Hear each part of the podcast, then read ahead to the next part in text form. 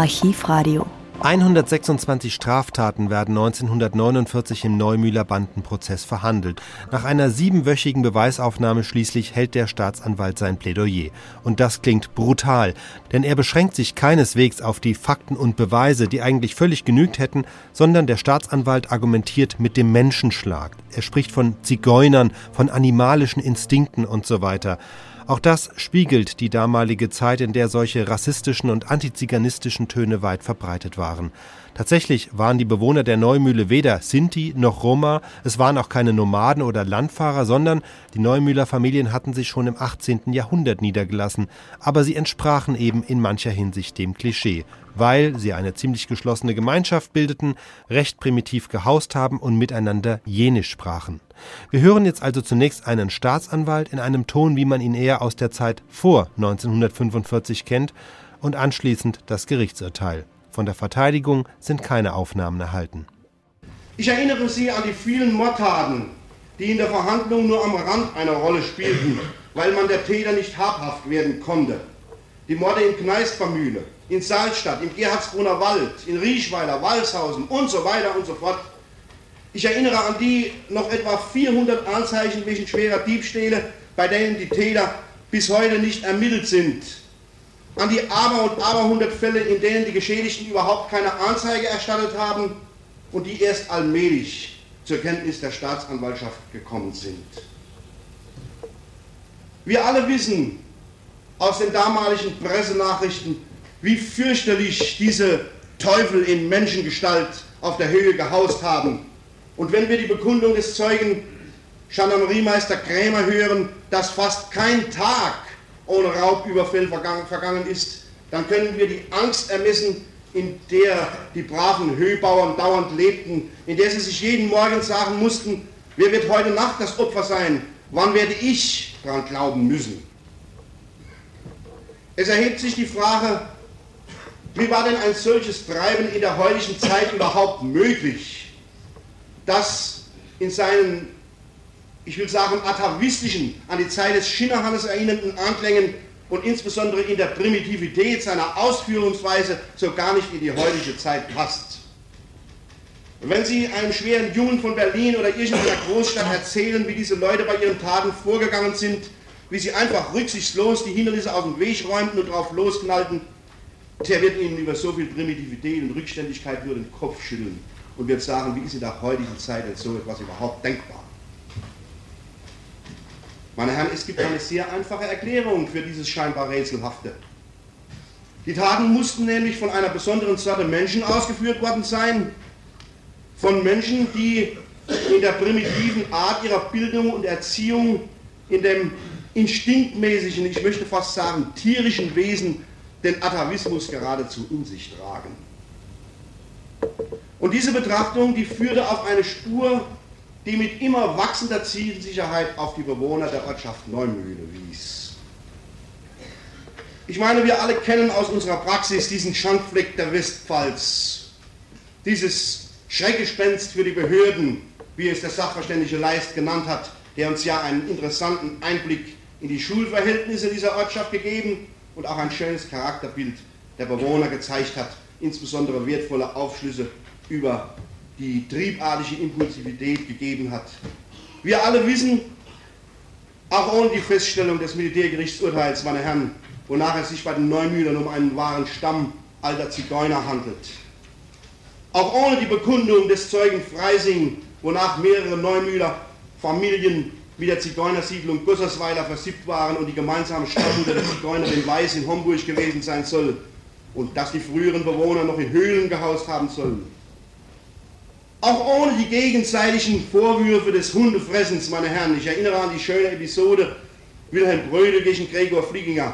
Ich sage, wir alle wissen, wes Geisteskind die Neumühler sind. Wir wissen auch, dass sie jetzt in ihre alten Gewohnheiten zurückzuverfallen scheinen, nachdem ihnen anscheinend die Lust am Schweinefleisch eine Zeit lang vergangen ist.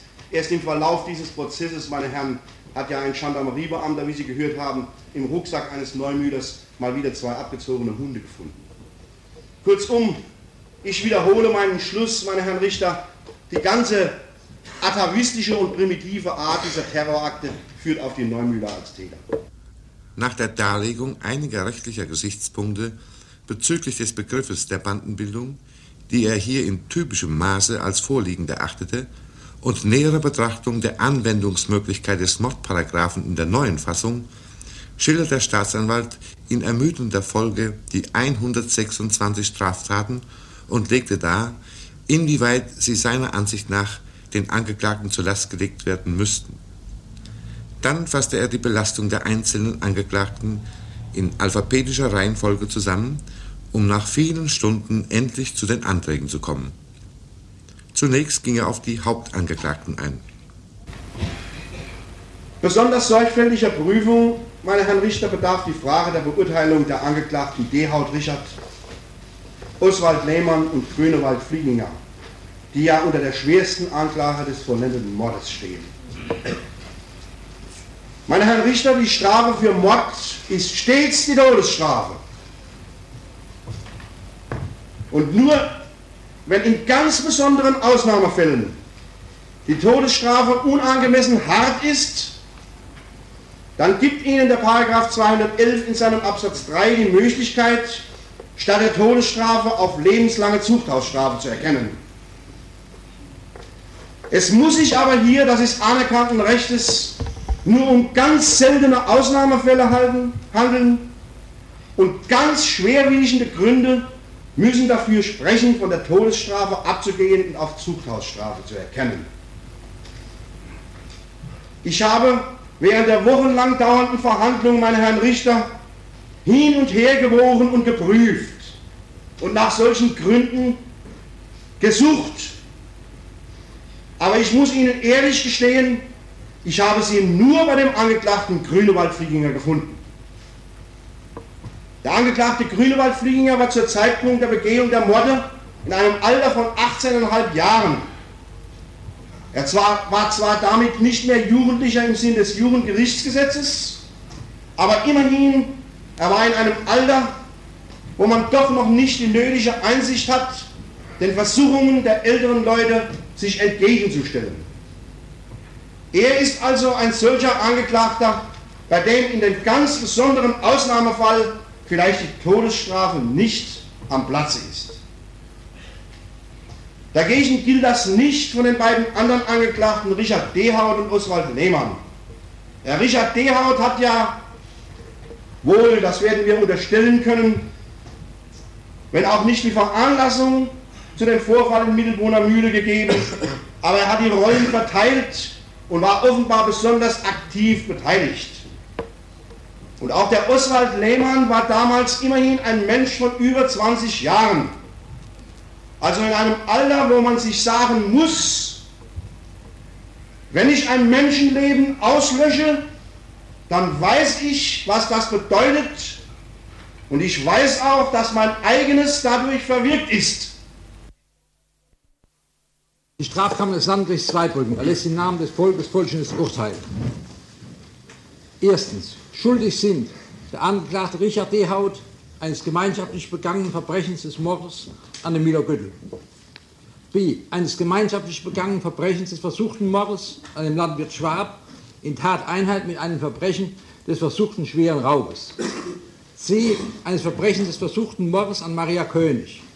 D zehn Verbrechen des schweren, Körper, des schweren Diebstahls, davon vier in Tateinheit mit einem Verbrechen nach 1 Absatz 1 und 3 der Kriegswirtschaftsordnung. E. Sechs Verbrechen des versuchten schweren Diebstahls. Zweitens. Der Anklagte Grünewald-Flickinger. A. Eines gemeinschaftlich begangenen Verbrechens des Mordes an dem Müller-Göttel. B. Eines gemeinschaftlich begangenen Verbrechens des versuchten Mordes an dem Landwirt Schwab. In Tateinheit mit einem Verbrechen des versuchten schweren Raubes.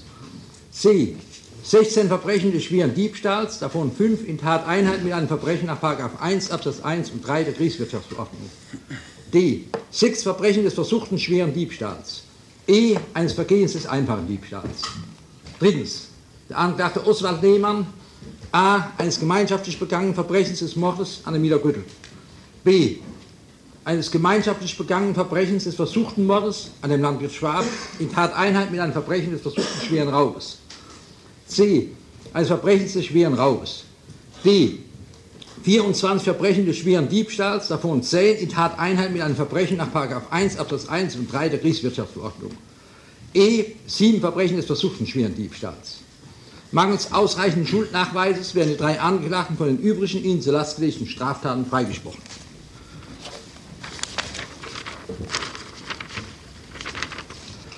Die Anklagten Richard Dehaut, Grünewald Flickinger und Oswald Lehmann werden unter Aberkennung der bürgerlichen Ehrenrechte als Mörder zum Tode verurteilt.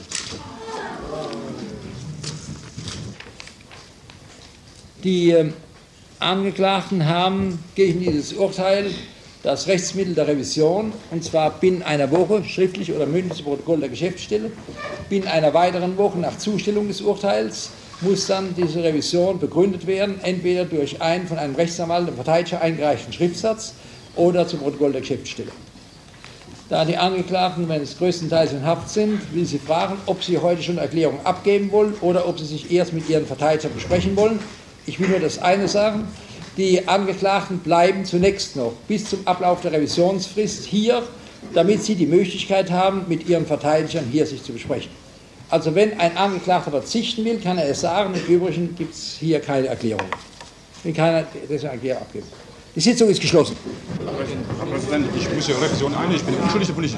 Habe ich ja. Sie ja. haben können Revision einlegen, selbstverständlich. Ja. Präsident, dass Sie Revision einlegen, ist ja ganz klar. Davon, Herr Präsident. Ja, das Gericht ist anderer Ansicht. Ja, Präsident, ich will bitten. Was? Ich bin ungerecht und unschuldig ja, also durchverurteilt worden. Unser Urteil ist erledigt, wenn, Sie haben die Rechtsmittel. Wenn meine Revision so stehen bleibt, dann ich unschuldig zum. Nee. Wenn es es Ärger gibt, bestraft, bestraft auch diese Richter wir zum Tode unschuldig, genau wie mich. hier nichts mehr zu dem Urteil zu machen. Das Todesurteil hat die drei Angeklagten sichtlich erschüttert. Und jetzt gehen wir hinüber zu den Angeklagten selbst, in der ersten Reihe. Sagen Sie, Richard Dehaut, was sagen Sie zu dem Urteil? Mensch, ich weil zum Tod verurteilt schon bin unschuldig hier. Das hat er nie, in Deutschland noch nie gegeben, dass er zum Tod verurteilt weil er, weil er nichts gemacht hat. Ich habe nichts damit zu tun. Unbeschämtheit ist das, Gemeinheit ist das. Die zwei Kriminellen, die haben falsch geschworen für uns. Ich bin erpresst, ich bin für schlau geworden. Unser Hauptstrafe, die müssen schwarz werden, wenn sie verrecken, die zwei Kriminellen. Ich, was, ich heiße Richard D. bin un, unschuldigerweise zum Tod verurteilt worden. Der Richter, der uns heute zum Tod verurteilt hat, da muss dasselbe unschuldig, muss es zum Tod verurteilt, uns ein gerechter Herrgott geben, muss es dasselbe Weg gehen, wo wir gehen. Die Täter legten tatsächlich Revision ein, jedoch ohne Erfolg. Doch die Hinrichtung blieb den verurteilten Mördern erspart, denn wenige Wochen nach den verhängten Todesurteilen trat das Grundgesetz in Kraft und damit war die Todesstrafe abgeschafft. Die Urteile wurden in lebenslänglich umgewandelt. Doch auch damit war die Geschichte noch nicht zu Ende, das hören wir in den nächsten beiden Episoden.